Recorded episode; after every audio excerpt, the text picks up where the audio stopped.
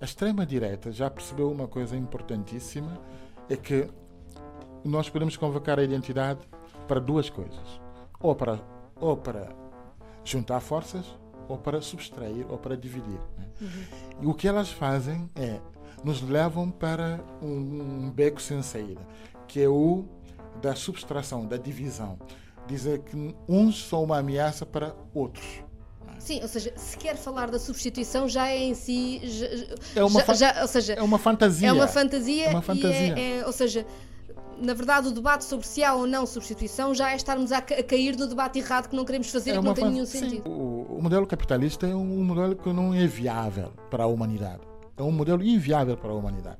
E eles sabem que a sua sobrevivência depende da viabilidade do modelo capitalista.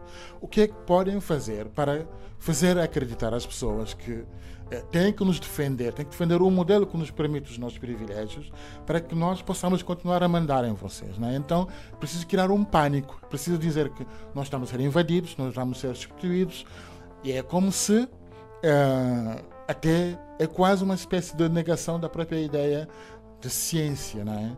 Claro. da dinâmica aliás, da cultura. Aliás, quando, se nós juntarmos isso a outras questões, como as questões climáticas e ambientais, é, é negar em absoluto para, para manter. É.